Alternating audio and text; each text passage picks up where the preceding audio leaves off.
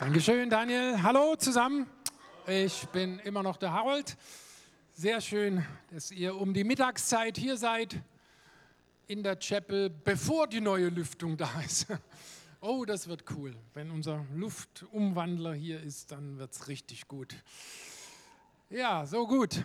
Palmsonntag. Ich weiß nicht, ob äh, du einen Kalender hast, an dem nicht heute Palmsonntag steht oder ob in allen unseren Kalendern Palmsonntag steht, an diesem besonderen Sonntag. Und ich finde, das allein ist schon mal ein Grund, ein bisschen mehr darüber nachzudenken, oder? Es hat in alle unsere Kalender hineingeschafft, irgendein Ereignis, das scheinbar so wichtig gewesen ist, dass es bis jetzt sogar unsere Kultur prägt, auf jeden Fall mal unseren Kalender. Also heute würde dieser Sonntag heißen der Sonntag des roten Teppichs oder der Sonntag der großen TV-Gala auf allen Kanälen in Echtzeit oder der ultimative Internetauftritt irgendeiner wichtigen Persönlichkeit oder eine Doppelseite in der Frankfurter Allgemeine oder irgend sowas in der Art. Palmsonntag hat nämlich mit der damaligen Ehre Kultur zu tun. Damals war es üblich, Zweige vor einem Herrscher, vor einem König auf den Weg zu breiten und so wie Daniel auch schon erzählt hat, sogar Kleidungsstücke, Umhänge, Mäntel. Man wollte einem bestimmten Menschen Ehrerbietung ausdrücken. Und heute würden wir vielleicht sagen, es ist der Daumen nach oben oder es ist der Applaus unserer Zeit, war dieser Ausdruck. Und ähm, wenn du gedacht hast, dass Palmsonntag ist wahrscheinlich der Feiertag der Baumzuchtinnung, dann täuschst du dich. Aber es hat was tatsächlich mit diesen Palmwedeln zu tun. Und von was für Pflanzen die jetzt genau waren, das ist, ist man sich nicht so ganz sicher, aber ein paar Palmen könnten vielleicht dabei gewesen sein. Was heute für mich so wichtig ist, ist nicht, dass du Information ansammelst, sondern dass du dich heute auf eine Begegnung einlässt mit dem lebendigen Gott. Das kann dein Leben verändern. Ihn in dein Herz reinschauen lassen, egal wie es da drin gerade aussieht. Einfach zu sagen, Gott, ich bin hier nicht um Wissen anzusammeln, sondern ich bin hier, um dir zu begegnen. Durch dein Wort. Ich will eine Begegnung mit dir, mit deinem wunderbaren Wesen. An diesem sogenannten Palmsonntag, der damals natürlich nicht so hieß, da gab es nur eine Nachricht, da sind die Emotionen nach oben gekocht, das ganze Stadtleben war von einem Thema bestimmt. Endlich haben wir einen neuen König. So wie damals unser David, der hat uns in die größte Ära unserer Geschichte als Volk geführt. Und es scheint tatsächlich dieser Wanderprediger aus dem Bergland zu sein, der Wundermann. Ja, er scheint der neue König zu sein und er kommt heute in die Stadt.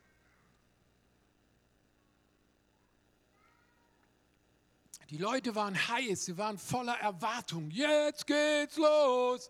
Jetzt geht die Wirtschaft nach oben. Jetzt wird sich alles ändern. Jetzt werden wir diese Pest der Römer loswerden. Jetzt kommt der starke Mann. Jetzt kommt der neue Anfang.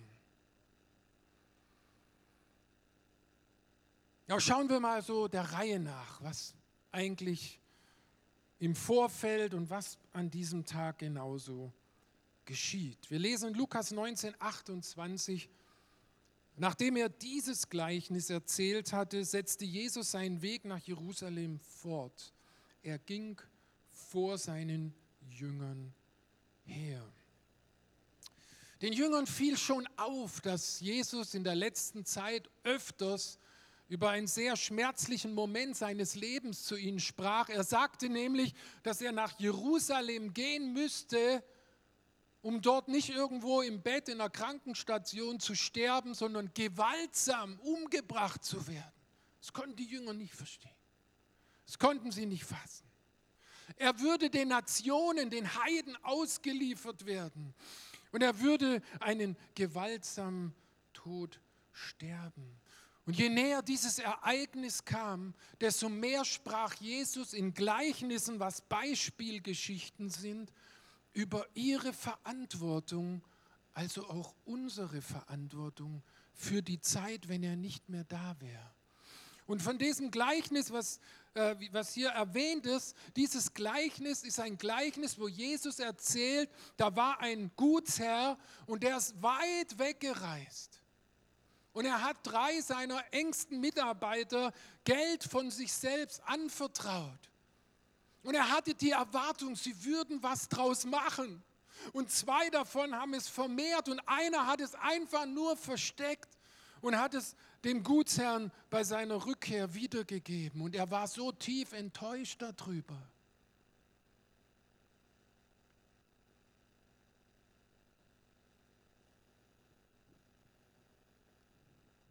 Jedem hatte er etwas anvertraut nach seinen Möglichkeiten.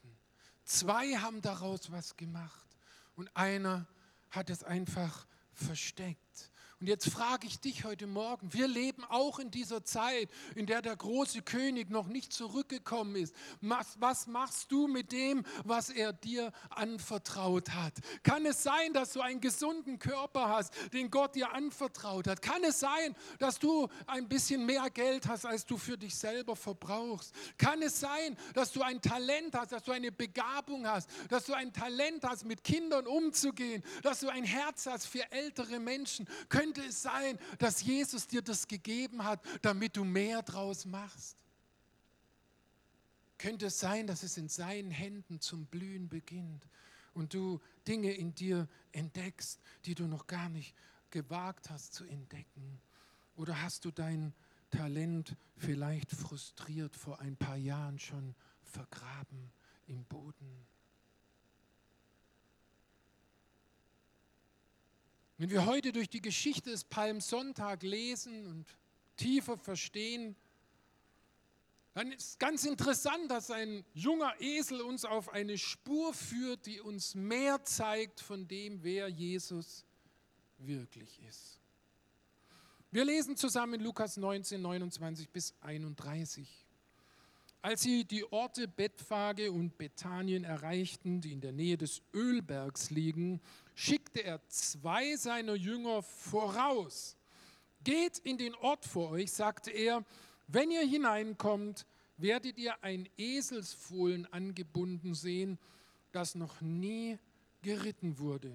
Bindet es los und bringt es mir. Also Jesus ist unterwegs, er kommt durch Bethphage, was so viel wie heißt wie Feigenhausen, und er steht kurz vor Bethanien, was so viel wie Dattelheim bedeutet. Da könnt ihr euch schon vorstellen, was für eine fruchtbare Gegend das war, wie die Leute ihren Lebensunterhalt dort äh, bestritten haben. Und er gibt dann einen etwas sonderbaren Auftrag an seine Jünger. Sie sollen ihm ein Esel bringen, der ihnen gar nicht gehört. Hallo? Jesus, du bist doch der Gerechte. Moment mal, wir können doch nicht einfach hier einen Esel nehmen. Und er sagt zu seinen Jüngern, ihr sollt den Esel zu ihm bringen. Also das war für die Jünger schon ein bisschen befremdlich. Aber Jesus Christus, er weiß jeden Moment seines Lebens, wer er ist. Und er erfüllt hunderte alte Prophetien auf seinem Lebensweg, besonders in den letzten drei Jahren seines Lebens und ganz besonders ab dieser Zeit von Palmsonntag.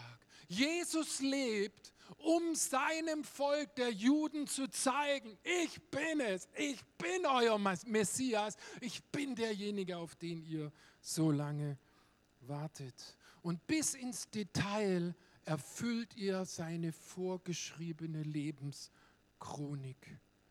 Könnt ihr euch vorstellen, dass ein Prophet namens Zacharia 520 Jahre bevor dieser Palmsonntag geschah, 520 Jahre, das ist so ähnlich wie wenn der Reformator Martin Luther über die Angela Merkel geweissagt hätte.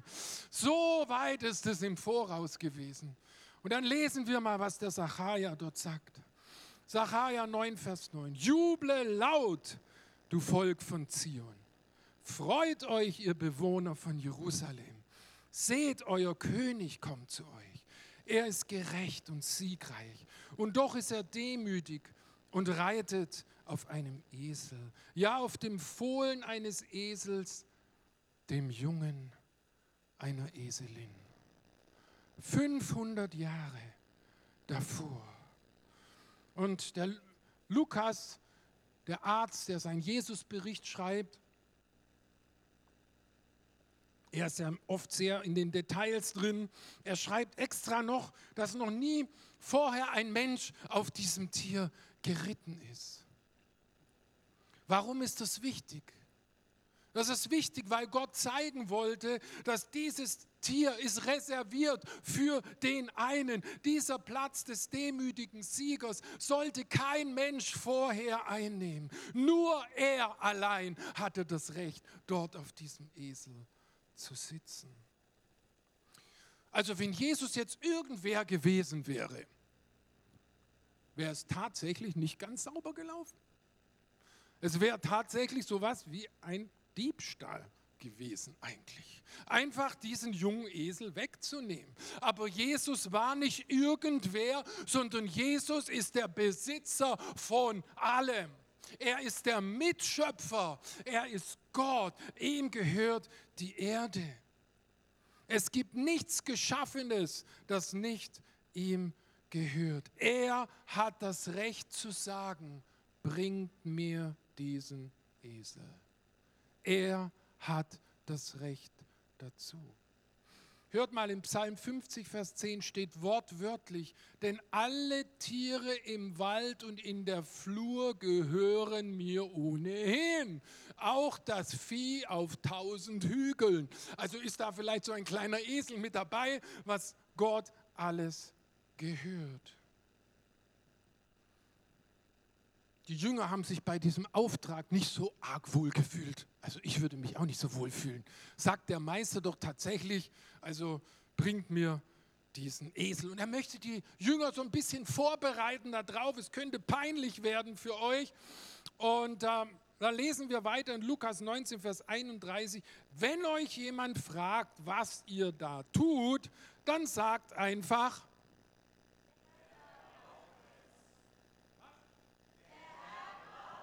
Ja, sehr kurz, oder? Kurze Antwort. Der Herr braucht es.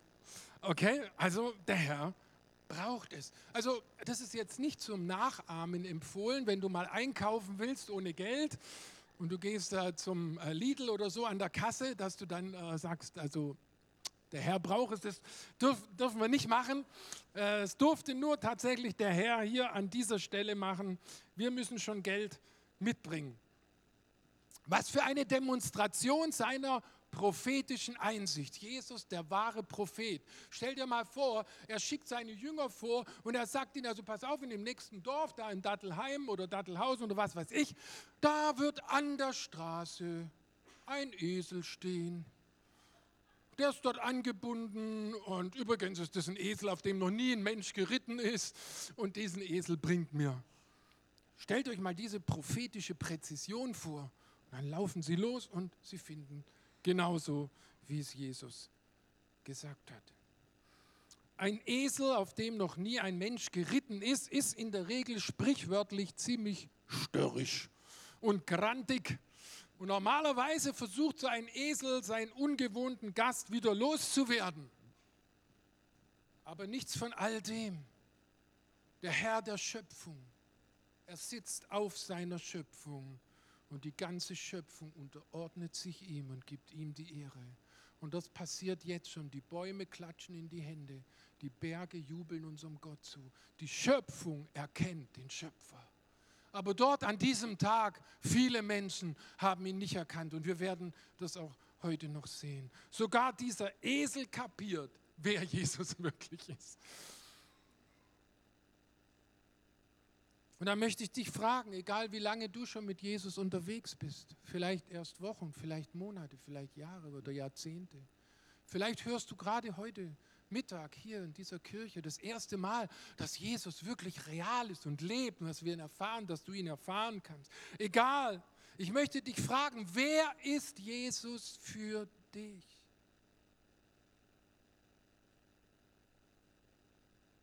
Das hat ganz viel damit zu tun, mit deiner Reaktion. Könnte es sein, dass Jesus auch zu dir sagt, ich brauche etwas von dir. Ich brauche etwas aus deinem Leben. Diskutierst du dann mit ihm rum? So unter dem Motto, I do it my way, anyway. Schön, Jesus, hab dich irgendwie mitgenommen, aber lass mich in Ruhe, lass mich mein Leben leben.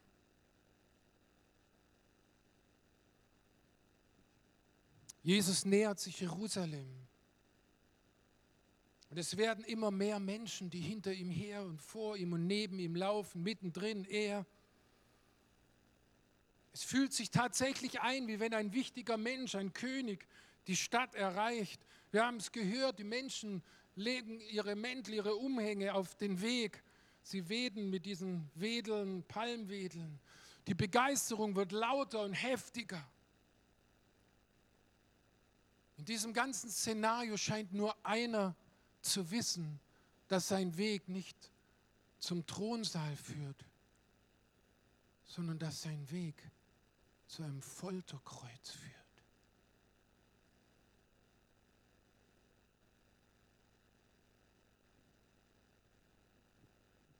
Einer trägt schon die prophetische Botschaft. Und das ist der Esel.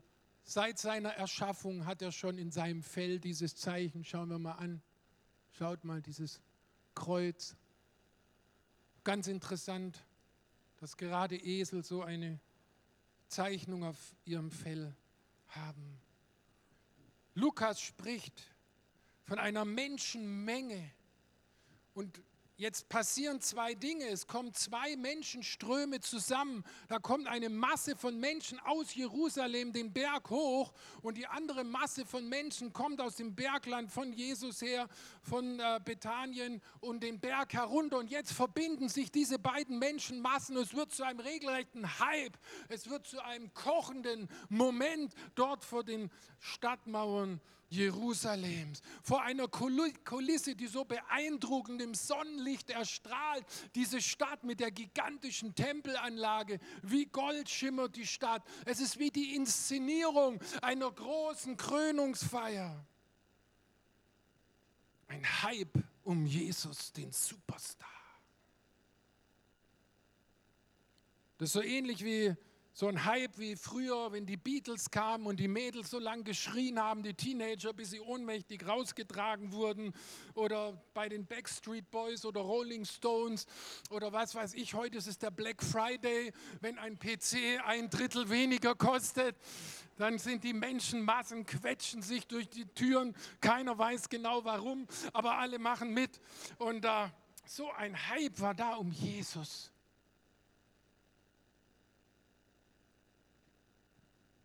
Und beide Gruppen haben irgendwie Jesus nicht wirklich verstanden. Es gibt zwei Sichtweisen über Jesus zu dieser Zeit. Wir sehen ja auch dann diese Schriftgelehrten und Pharisäer, die ermahnen dann, dass Jesus sagt den Leuten, sie sollen aufhören damit. Es gibt Leute, die Jesus abgrundtief ablehnen. Es gibt Menschen, die Jesus vorwerfen, er sei ein Menschenverführer. Und dann gibt es die Gruppe da von Menschen, die projizieren all ihre Wünsche, all ihre Vorstellungen, all ihre Erwartungen auf diesen Jesus. Und beide verpassen es. Soll Jesus für dich der sein, der deine Probleme, deine Kohlenprobleme aus dem Feuer für dich holt? Soll Jesus der große Lehrer sein, der Politiker, der die ganzen Umwelt- und Inweltverschmutzungsprobleme für dich löst? Soll er der für dich passende König sein, dass du deinen Vorstellungen vom Leben weiter hinterherlaufen kannst, mit einem beruhigten Gewissen einen Platz im Himmel zu haben? Wer soll Jesus für dich sein? Soll er deine Depression wegnehmen, damit du nachher weitere andere wieder weiter manipulieren kannst mit deiner Dominanz? Soll er deine Schuldenprobleme lösen, damit du wieder weiter über deine Verhältnisse leben kannst und deine Befriedigung durch Kaufen von Dingen weiter bedienen kannst? Soll er dein Feigenblatt sein, damit du im frommen Outfit deinen egoistischen Lebensstil weiterleben kannst? Erwartungen an Jesus. Die Luft ist geschwängert damals. Wir wollen einen König, einen Vorführkönig, der uns wieder stolz macht, einen starken Mann, der uns wieder eine Position in der Gesellschaft zurückgibt. Heutzutage Politiker, viele Politiker, sie tun fast alles, damit du ihnen deine Stimme gibst. Sie sind bereit, alle möglichen Opfer zu bringen, alle Dinge, alle möglichen Dinge zu versprechen. Und wenn sie dann die Macht haben, dann sind viele Versprechen vergessen. Und wenn du dann ihre Macht in Frage stellst, dann gebrauchen sie ihre Macht, um ihre Macht zu verteidigen.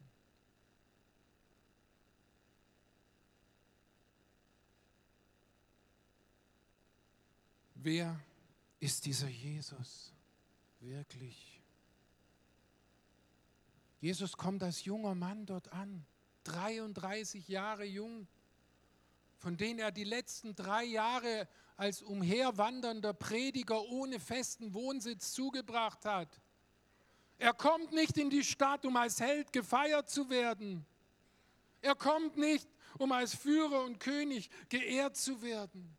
Nein, er kommt, um einen ekelhaft unrühmlichen, erniedrigenden, beschämenden Platz an einer Hinrichtungsstelle einzunehmen. Er kommt in die Stadt, um für dich zu sterben. Ein Platz, an den keiner in dieser Menge, an einem Platz, an dem keiner sein möchte. Übrigens ist das dein Platz gewesen und meiner. So schuldig sind wir vor diesem heiligen Gott.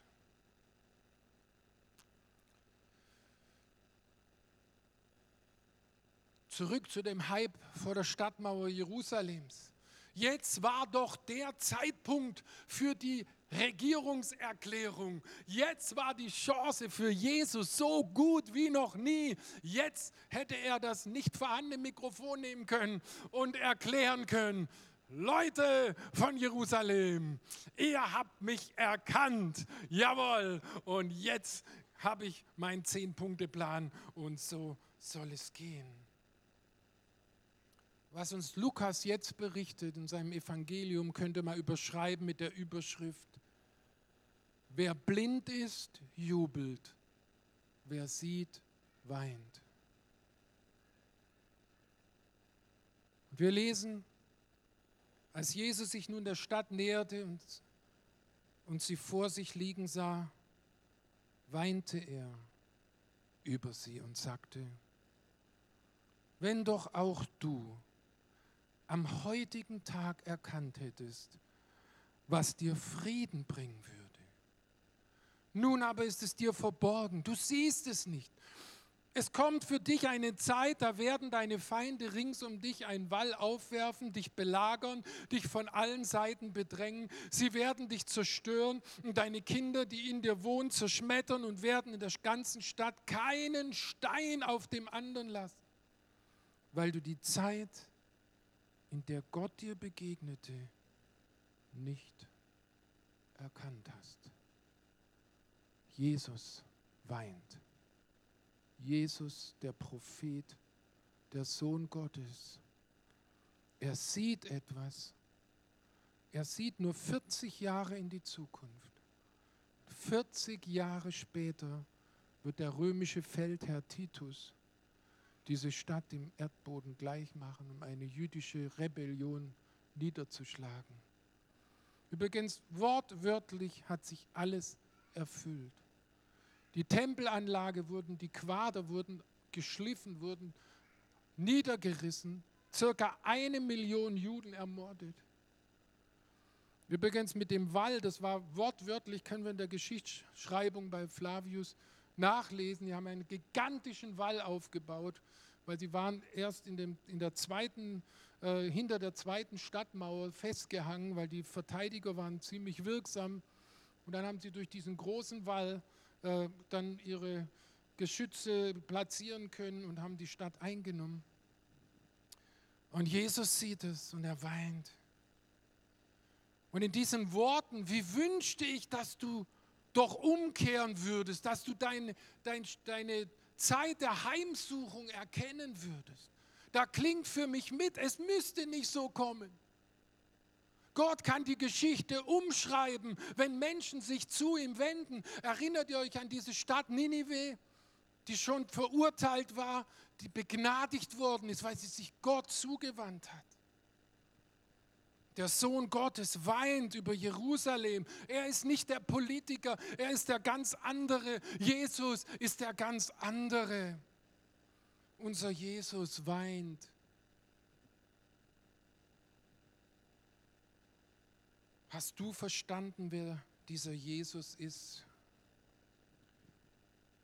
der entschlossen ist, aus Liebe zu dir den letzten und schweren Weg zu gehen? Er hat einen Anspruch an dein Leben. Er ist Herr der Herren, er ist König der Könige. Und er wollte für dich sterben.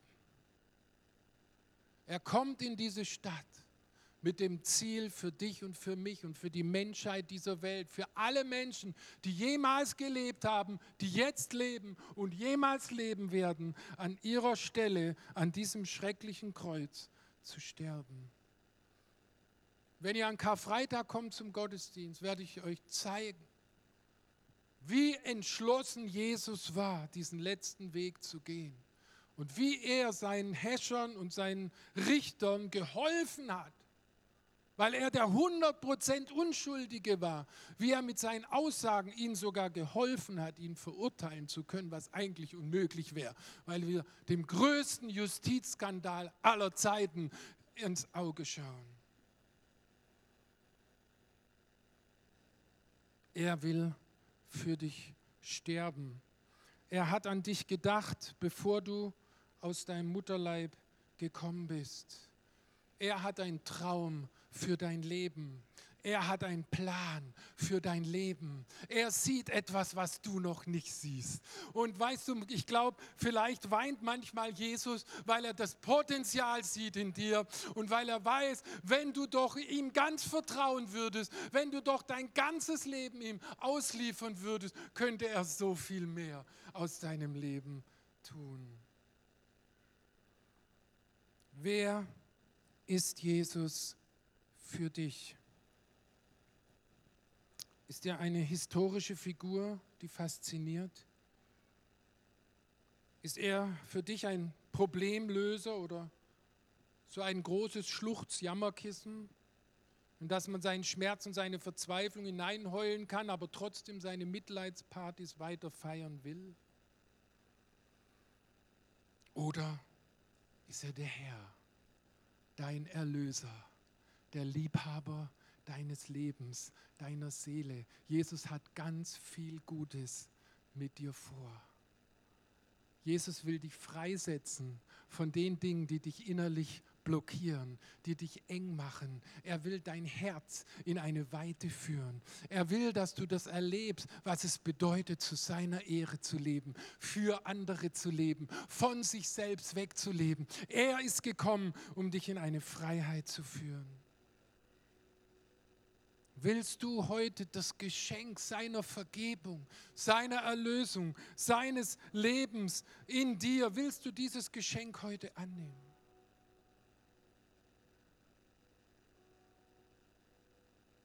Dieser Sonntag im Jahr 2019, dieser Palmsonntag, könnte für dich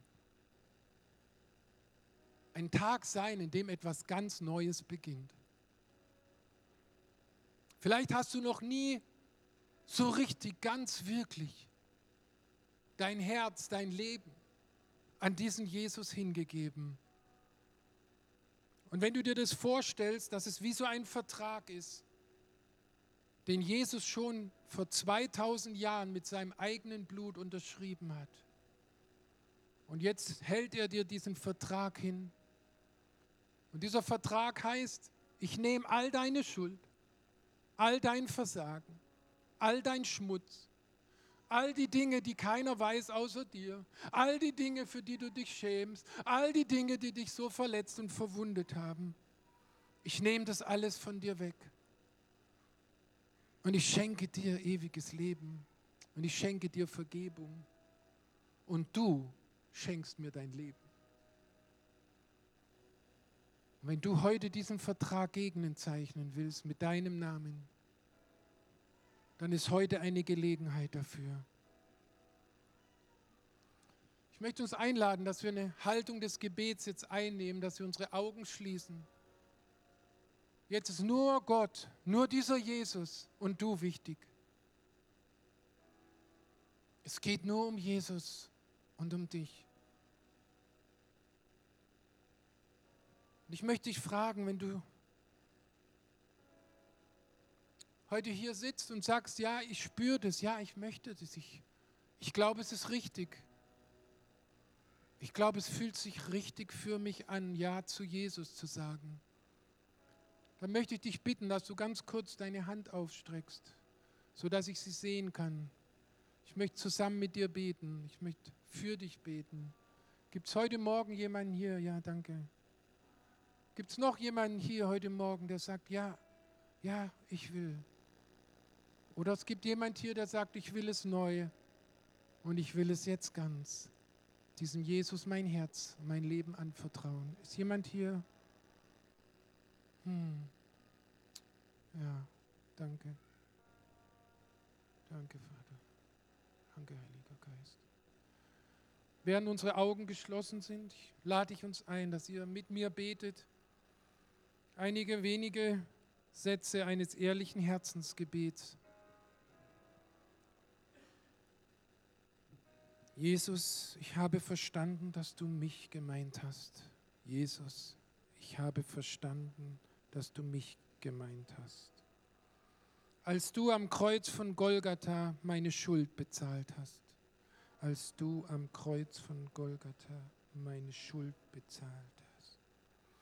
Ich gebe dir heute, nein, ich nehme heute dieses Geschenk deiner Gnade an. Ich nehme heute dieses Geschenk deiner Gnade an. Ich will, dass du von jetzt an der König meines Lebens bist. Ich will, dass du von jetzt an der König meines Lebens bist. Amen. Jetzt möchte ich noch euch ansprechen, bevor wir jetzt gleich mit der Band nochmal zusammen in seine Gegenwart gehen, ihn anschauen. Diese Majestät, diesen wunderbaren Herrn, der weint, über verpasste Chancen, aber der dort nicht stehen bleibt, der dir seine Hand entgegenstreckt, der sagt, komm, ich fange mit dir neu an. Ich möchte uns herausfordern, wenn Jesus zu dir kommt und sagt, ich brauche es, wie ist deine Antwort?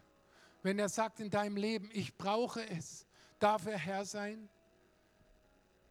Egal wie viele Jahre schon du mit ihm lebst.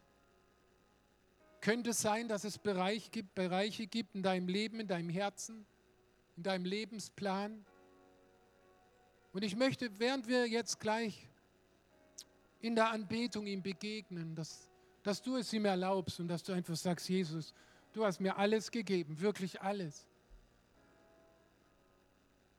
Gib mir die Kraft, wenn du mich fragst und wenn du zu mir sagst, du, ich brauche das ich brauche das aus deinem Leben, dass ich dann Ja sage. Komm, lass uns zusammen aufstehen. Jesus, ich danke dir so sehr, dass du der ganz, ganz andere bist. Ich danke dir so sehr, dass du kein Politiker bist, dass du nicht mit dem Hype der Menschen geschwommen bist, dass du nicht deine Chance für deine Regierungserklärung ergriffen hast, sondern dass du den ganzen unteren Weg gegangen bist dass du aus Liebe dem Tod ins Angesicht geschaut hast und dass du uns erlöst hast. Ich danke dir, dass Karfreitag nicht das letzte Kapitel war. Ich danke dir, dass es ein Ostermorgen gibt. Ich danke dir, dass es eine Himmelfahrt gibt.